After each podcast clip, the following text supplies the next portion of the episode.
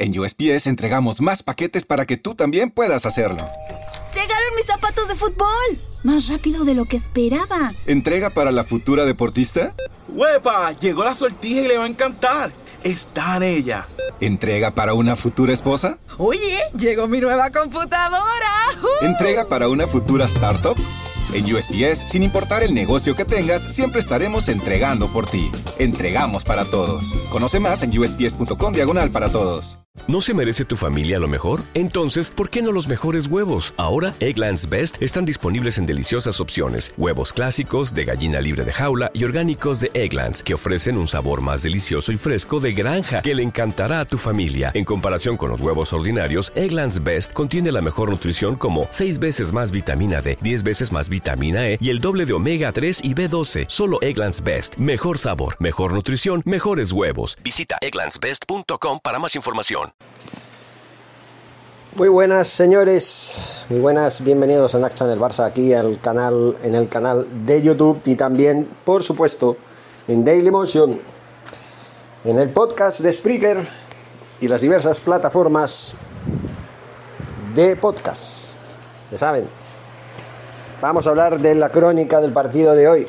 Un partido en el que yo no doy crédito, señores, pero aquí en las redes sociales están hablando de un Barça de dos caras, un Barça que durante un tiempo estuvo jugando bien y que eh, a partir de cierto minuto empezó a jugar mal.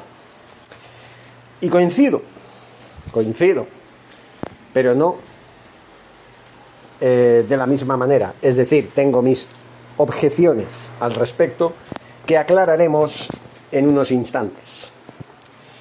Vamos, como digo, a dar los datos del encuentro y luego hablamos de mis impresiones jugador por jugador, como siempre hemos hecho. Para empezar vamos a hablar del resultado, Barcelona 2, Mallorca 1, goles de Memphis Depay en el minuto 25 a pase de Jordi Alba. Eh, segundo gol, el 2 a 0, gol de Busquets desde fuera del área, un gol muy bonito, hay que decirlo. Y bueno, a partir de aquí, el Barça sí empezó a jugar, eh, al ralentí, como en los últimos partidos, contra el Rayo Vallecano, contra el Cádiz. Yo pensaba, hasta que podríamos haber marcado el gol, el tercero, que de hecho se marcó. De hecho se marcó el gol anulado en fuera de juego de Ferran Torres. Un Ferran Torres que cada día que pasa me convence más de que es un desastre. Es un desastre como jugador. Falla unas ocasiones que es, que es, que es, que es increíble. Es que no lo entiendo. De verdad, yo no entiendo cuando eh, dicen que es un gran jugador, que tiene una calidad increíble. No lo voy a negar, pero no está, no está demostrando que tiene un perfil Barça. No lo está demostrando. Lo único que está demostrando es que es un jugador que falla unas ocasiones que ni siquiera un niño en un patio de colegio las, las fallaría. Ni siquiera un niño en un patio de colegio. Yo es que de verdad alucino cada vez que veo a, Ferran Torres rematar a puerta. ¿Vale? Varias ocasiones en los que o bien Jordi Alba, o bien Memphis Depay, o bien Dembélé cuando entró, le, le hicieron sendos pases que él, en lugar de rematar a la portería, lo falla. De una manera incomprensible, sobre todo una de ellas, en la que no sé cómo inexplicablemente es incapaz de, controlar el balón, ya no controlarlo, empujarlo a la portería. O sea, es que es alucinante. Parece como, ya digo, como si fuera un niño que no sabe jugar de fútbol, al fútbol en el patio del colegio que le dicen, bueno, va, ponte aquí y juegas con nosotros. Y a ver, si le das a la pelota, le das. Y si no, pues nada, no pasa nada. Porque como eres malo, eres más malo que la peste, pues ya está. Esto es el señor Ferran Torres. A mí que no me vengan con la milonga de que es un jugadorazo, porque no lo es. Cuando a mí me empieza a demostrar que es un jugadorazo, ahí hablaremos de otra manera. De momento me está demostrando que es un jugador mediocre. Que sí, que lleva cinco goles en lo que llevamos de, de temporada desde que vino al Barça en el mes de enero hasta ahora. Cinco goles. Pero ¿cuántos ha fallado? ¿Y cuántos fallos de envergadura? No me canso de repetirlo. ¿Y cuándo aparece? Porque en los partidos contra el Cádiz, contra el Rayo Vallecano y contra este, el Mallorca, ha marcado un gol, sí, pero en fuera de juego. Gol anulado. Que además el gol en fuera de juego no era de, de, de Ferran Torres, el fuera de juego no era de Ferran Torres, era de Memphis Depay, por muy poquito. En fin, es una de esas cosas que no se entienden, no lo entiendo, no entiendo qué le pasa a este jugador, está como obcecado, con no aparecer, con no hacer nada, se pasea por el campo los 90 minutos, de vez en cuando hace alguna, pero cuando la hace, en lugar de marcar el gol, decir, bueno, aparece poco, pero cuando aparece marca el gol. Vale, pero es que no marca, no hace nada, no hace nada. Hablamos de Ferran Torres, es una de las notas de la, de la, del partido. Hay más notas, hay más notas que hablaremos próximamente. Por ejemplo, en la segunda parte empiezan los cambios. Bueno, antes, en el minuto 28, hay un cambio de urgencia. Gerard Piqué. Últimamente Gerard Piqué está entrando cuenta gotas y se está lesionando. Cada dos por tres está recayendo de sus lesiones. ¿Qué pasa? ¿Estamos volviendo a la era de Ronald Koeman? ¿Estamos volviendo a la era? ¿Y por qué digo esto? Porque en la era de Ronald Koeman, en la temporada pasada y parte de esta hasta la duodécima jornada, Ronald Koeman persistía una y otra vez en alinear jugadores que acababan de salir ya de una lesión. Da igual el tiempo que hubieran estado. Lo ponían y decían, bueno, ya que estás aquí, venga, juegas. Y juegas desde el minuto 1. O sea, no puedes decir, bueno, dosifícalo. Ponlo desde el minuto 80. Bueno, 80 o 70, va, 70 para que poco a poco vaya entrando un poco en sintonía. No. No. Lo ponen y lo fuerzan. ¿Y qué pasa? Se resiente.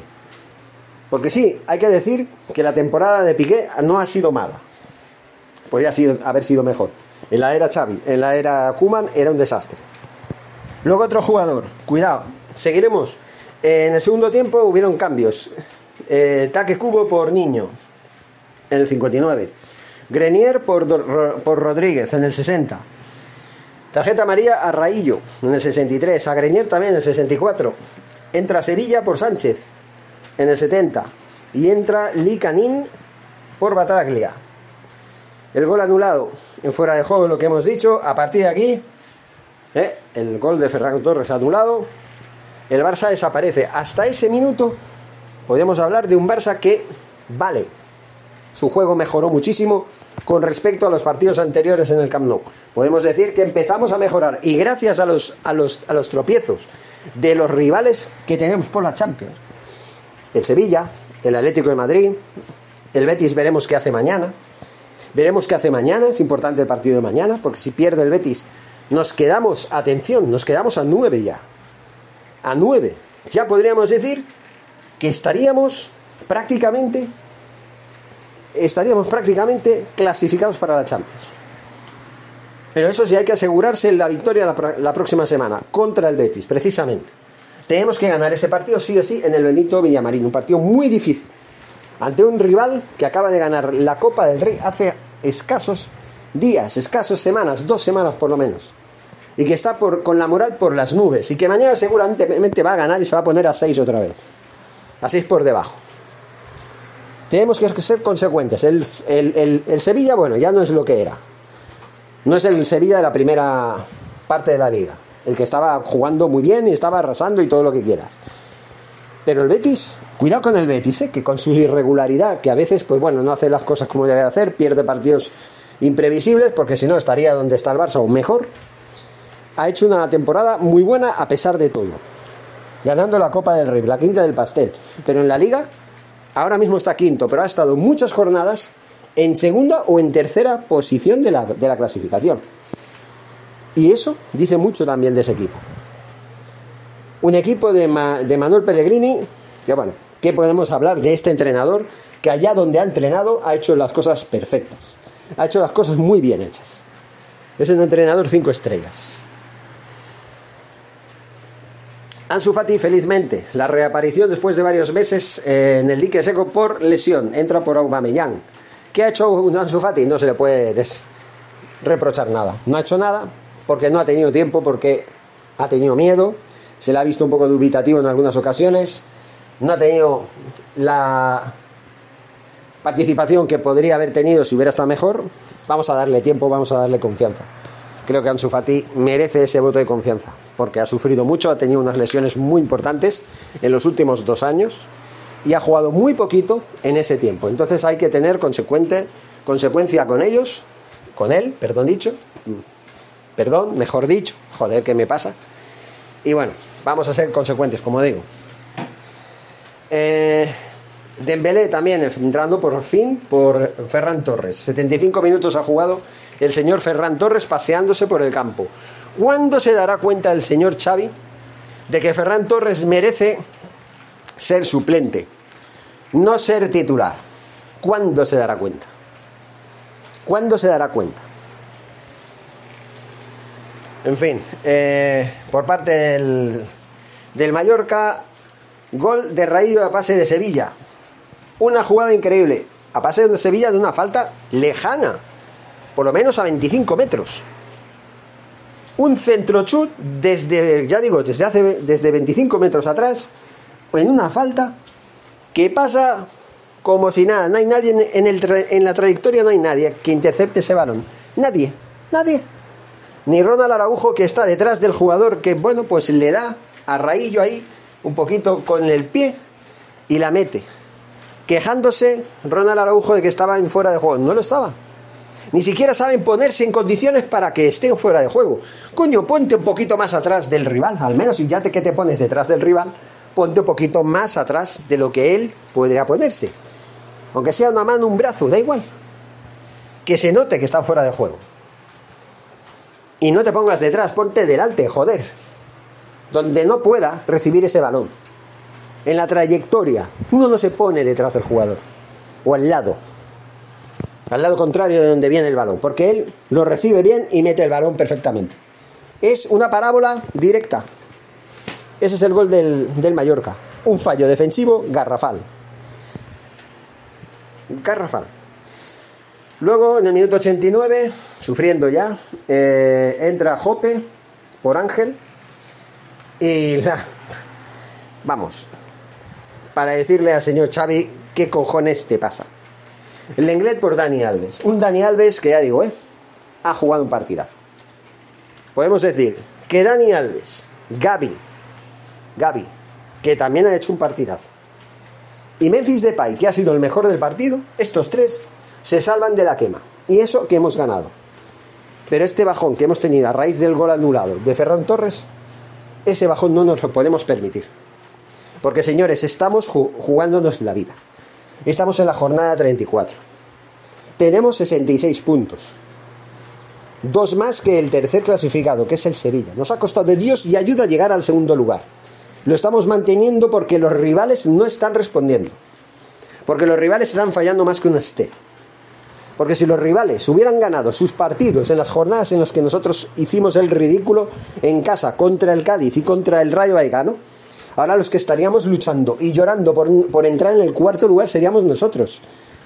Y seguramente el Betis, el Atlético de Madrid que está perdiendo partido sí, partido también, y el Sevilla que está empatando partido sí, partido también, estarían por delante de nosotros y un poquito más distanciados de lo que, de lo que parecería.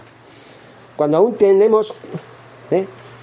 tenemos cuatro partidos todavía. La 35 jornada de la semana que viene. Nos esperan rivales como el Betis, el Osasuna en la siguiente jornada. Que ahí es, ahí es nada, señores. Ahí es nada. El Betis. Vamos a ver si esto carga, por favor. El Betis. En el Benito Villamarín. La jornada 36 contra el Celta de Vigo en casa. Rival difícil. Luego tenemos, el Getafe el Getafe, señores, en el estadio del Getafe. Y luego en casa contra Villarreal cerramos la liga. Cuatro partidos importantísimos. Contra rivales fuertes. Contra rivales incómodos. Que el Celta en casa no es una perita en dulce, señores. Ya en, ya en Balaídos es un rival muy complicado. En casa también vienen, cuando vienen a casa, cuando vienen al Camp Nou, vienen a tocarnos las narices a ponernos las cosas bien cuesta arriba. Y es normal. Luego el Getafe en casa siempre es un rival difícil. Siempre. Y nosotros hemos perdido en los últimos años partidos muy tontos contra ellos. Y contra el Villarreal en casa, bueno, depende de cómo vaya el Villarreal. Si ya, por, porque esta semana ya tenemos partidos de Champions, caen eliminados el miércoles contra el Liverpool, que es lo más probable, ya no tendrán otra cosa que hacer que acabar la, temporada como nosotros. Y ya, lógicamente, tendrán que, que, luchar por jugar la Conference League o la Europa League, porque la clasificación lo dice todo.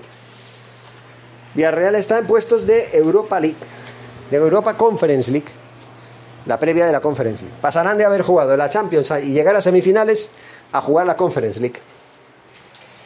Y ellos no se arredran, no se amilanan, tampoco son el Barça, obviamente, ¿no? La Real Sociedad y el Betis estarán en la Europa League de momento. De momento. Si el Betis, por ejemplo, gana la Copa del Rey, ya la ha ganado. El Betis ya está en la Europa League. Por lo tanto, ese es un puesto más. El, el, la Real Sociedad, como sexto clasificado, pasa a jugar también la Europa League. Y el Villarreal, que en el caso de que el Betis no hubiera ganado, no hubiera ganado la Copa del Rey, lo hubiera ganado el Valencia, entonces el Villarreal tendría que ser sexto para jugar la Conference League. Ahora ya no. Simplemente. Esas son las cosas que cambian. En cuanto al partido, señores, vamos a ver las alineaciones, sobre todo la del Barça. Ter Stegen en la portería, Jordi Alba en la izquierda en la defensa, Dani Alves en la derecha, pareja de centrales Piqué y Ronald Araujo. Un Ronald Araujo que en el gol del Mallorca estuvo mal, pero en el resto del partido, aunque estuvo un poco flojo, no estuvo mal. Estuvo en su sitio y cumplió bastante bien. En la línea medular, Gaby por la izquierda, muy bien Gaby. Frenkie de Jong, ya hablaremos de Frenkie de Jong. Y Sergio Busquets, que hasta el gol de Sergio Busquets estuvo bien. Bien, quiero decir, sin demasiados alardes. ¿Vale? Estuvo bien. Pero a partir del gol del mismo Busquets, se, se vino abajo. Empezó a dormir y empezó a tener fallos tontos, empezó a tener fallos de concentración. No sé, como que se cansó de, jugar bien y dijo, va, voy a descansar un poco, a dormir la siesta. O sea, estamos para dormir la siesta en la recta final de una liga que hemos tirado a la basura y que estamos sufriendo por clasificarnos entre los cuatro primeros. Que si nos venimos abajo y, y no sacamos adelante los partidos, a poco que los rivales tengan suerte y los ganen, nos dejan fuera. Todavía no estamos seguros. Así que vamos a ir con cuidado, asegurando la Champions.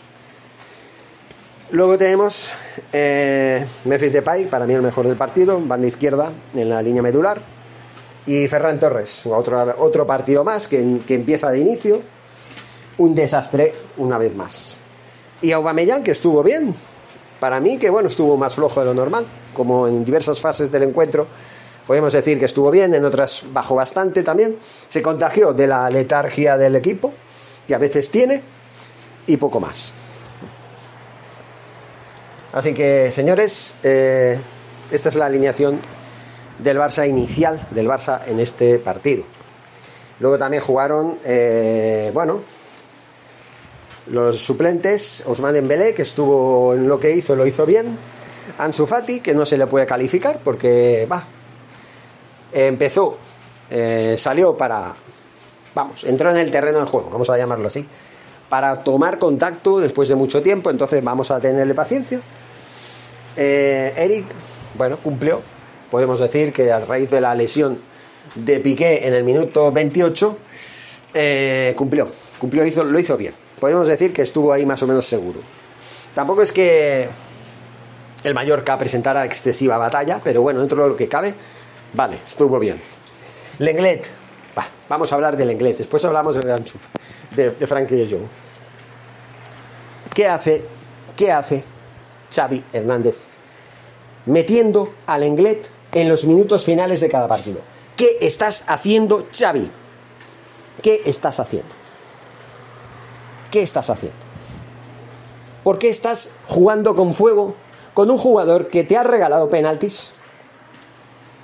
Que, se, que, se le han, que le han superado más de una ocasión en defensa y han metido goles porque ha sido superado claramente. Que ha cometido fallos, que ha cometido expulsiones, faltas, ex... vamos, que ha jugado de pena, no, lo siguiente. Y sigue, y sigue poniéndolo aunque sea en los últimos minutos. En el minuto 89 encima. O sea, un minuto ha jugado. ¿Qué pasa? ¿Qué es esto? ¿Qué quería? ¿Perder el tiempo para que pasara el tiempo lo más rápido posible? ¿Y ese es el tiki-taka, señor Xavi? Poner al inglés en los minutos finales para jugar con fuego y que nos regale una de estas cantadas que tiene normalmente. Una de esas cantadas que nos cuestan puntos, nos cuestan goles. ¿Qué, estás, qué, qué, qué te pasa por la cabeza, Xavi? Porque sí, hasta ahora yo tenía confianza en ti y la sigo teniendo. Pero si ahora yo tengo un termómetro, vamos a, vamos a inventarnos un termómetro, señores. En Nacha del Barça a partir de ahora vamos a tener un, un termómetro virtual en el que vamos a poner del 1 al 100. Un termómetro de tanto por ciento. Una cosa rara. Del 1 al 100, 100%, 0%. Ahora, ¿en cuánto está mi confianza en Xavi Hernández? ¿En cuánto está? Yo lo siento, pero está en un 70%. Ha ido bajando de 5% en 5% por tonterías como poner al inglés y que te haga un penalti, poner al inglés que te falle un fallo de concentración, un pase mal hecho que le quitan el balón rápidamente, un sprint en carrera que te deja atrás y viene a encarar la portería y marca del gol. ¿Y a quién se, que, y a quién se deja atrás el delantero? Al señor Lenglet, que es superado completamente en velocidad. Y todo esto, señores. No quiero volver a ver al Lenglet en el terreno de juego. Señor Xavi, no quiero volver a ver al Lenglet en el terreno de juego, aunque sea al minuto 90, me da igual. Nos puede joder el partido. Y vamos, es que si fuéramos 8-0, digo, vale, ponlo.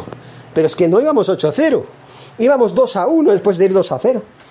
Con dos ocasiones del Mallorca en los últimos minutos que a punto han estado de jodernos los dos puntos y de llevarse un punto que se hubiera sido un milagro y un regalo para ellos. Entonces, señores, aquí estamos hablando. ¿A qué estamos jugando? Y así lo digo de claro, Xavi. Y repito, tengo un 70% de confianza en ti. Vamos a ver la semana que viene a ver si mi confianza sube o baja, a ver cómo juega el equipo. Porque a mí no me vale eso de que, ah, es que ya están cansados, ah, es que ya mentalmente no están tan motivados como antes porque el Madrid ya ha ganado la liga. Señores, el Barça, aunque no pueda ganar la liga, aunque tenga que quedar segundo como objetivo principal, o el único objetivo que tenga, tiene que jugar motivado todos los partidos. Cada partido tiene que ser una final para ellos, aunque no se jueguen nada. Ya no solamente que se jueguen algo o no, que se lo juegan, la Champions, jugamos clasificarnos para la Champions. Pero imagínense que el próximo domingo ganamos al Betis. Nos clasificamos matemáticamente para la Champions. Ya aunque quedemos, aunque perdamos los siguientes partidos, ya como muy abajo estamos en el cuarto lugar. Ya estamos en Champions. ¿Qué hacemos? Descansamos mentalmente, ya jugamos pachangas. Ya los siguientes partidos contra el Celta, contra el Getafe y contra el Villarreal, ¿lo jugamos ahí caminando que nos metan goleadas? No. Cada partido tiene que ser un partido como si fuéramos a ganar la liga ese, ese partido. Como si fuéramos a decir, si ganamos, ganamos la liga. Esa es la mentalidad que yo quiero para el equipo. Si yo fuera entrenador, yo diría, yo no quiero que se relajen ni un segundo en cada partido. Tenemos que jugar con el rival delante, sea como sea, su nombre da igual cómo se llame, como si fuera el Milan de Arrigo Sacchi o el Bayern de Múnich de Flick o el Ajax de Ten Hag. Porque Ten Hag, ya se va a ir al Manchester United la próxima temporada. Pero ese Ajax tan fantástico de Ten Hag. O bueno, el Barça de Kuman. No, no, perdón. El Barça de, de Johan Cruyff. El Dream Team. Pongamos el Dream Team como si tuviéramos delante el Dream Team de Johan Cruyff. Hay que jugar a machacar al contrario. Al 200%. Nada de bajones ni tonterías. Bueno, estoy contento. Por un último, ya finalizo. Estoy contento. Hemos conseguido tres puntos de oro que nos sitúan prácticamente en la Champions ya. Ya podemos decir que prácticamente estamos ya a punto de solucionar este problema. Para empezar bien la temporada que viene. Bien significa jugando la Champions, en la fase de grupos, jugando la Champions, tranquilos. Y empezando bien la temporada con pretemporada, en condiciones, primero vacaciones para los jugadores, luego ya que se desconecten durante un par de semanas, tres, luego ya que se relajen Luego ya empieza la pretemporada a todo tren, al 200%. A por todas, señores. Eso es lo que tienen que hacer. Que luego la temporada que viene va a ser muy atípica y muy intensa. Porque en noviembre se corta la temporada de clubes para ver el Mundial, para que se juegue el Mundial. Del 18, o mejor dicho, del 24 de noviembre al 18 de diciembre. Mundial de Qatar. Ya poco a poco, señores. Poco a poco. Vamos a ver cómo acaba la temporada. Y a la temporada que viene, borrón y cuenta nueva. A ver qué jugadores salen. Estaremos pendientes todo el verano, por supuesto. Nacha del Barça estará siempre al tanto de todo lo que pasa. Y por supuesto, hoy he hecho una emisión en vivo de la segunda parte. A veces puedo todo el partido, a veces solamente la segunda parte. Y alguna vez he hecho la primera la segunda pues me he tenido que ir. No siempre se puede. Pero bueno, la que se puede estamos ahí. Muchas gracias señores. Por cierto, mañana, pues hoy no he podido hacerlo, subiré en diferido el partido, la narración del partido entre el Barcelona y el Mallorca, la segunda parte, lo que he narrado, al canal de YouTube. Lo haremos mañana. Me disculpan si no lo he podido hacer hoy, tenía temas personales que atender. Muchísimas gracias y Nice. Continuamos. Forza Barça. ¿No se merece tu familia lo mejor? Entonces, ¿por qué no los mejores huevos? Ahora, Egglands Best están disponibles en deliciosas opciones. Huevos clásicos, de gallina libre de jaula y orgánicos de Egglands, que ofrecen un sabor más delicioso y fresco de granja que le encantará a tu familia. En comparación con los huevos ordinarios, Egglands Best contiene la mejor nutrición como 6 veces más vitamina D, 10 veces más vitamina E y el doble de omega 3 y B12. Solo Egglands Best. Mejor sabor, mejor nutrición, mejores huevos. Visita egglandsbest.com para más información. En un mundo donde extraterrestres acechan a los humanos, dos soldados deben esconderse para sobrevivir sin su Old Spice. ¡Cállate! ¡Cállate! Hombre, hueles re feo. ¿Que no te pusiste el nuevo Old Spice Dry Spray con frescura de larga duración? ¡Cállate! ¡Nos van a oír! No puedo. ¡Apestas! ¡Te dije! ¡Se me olvidó el Old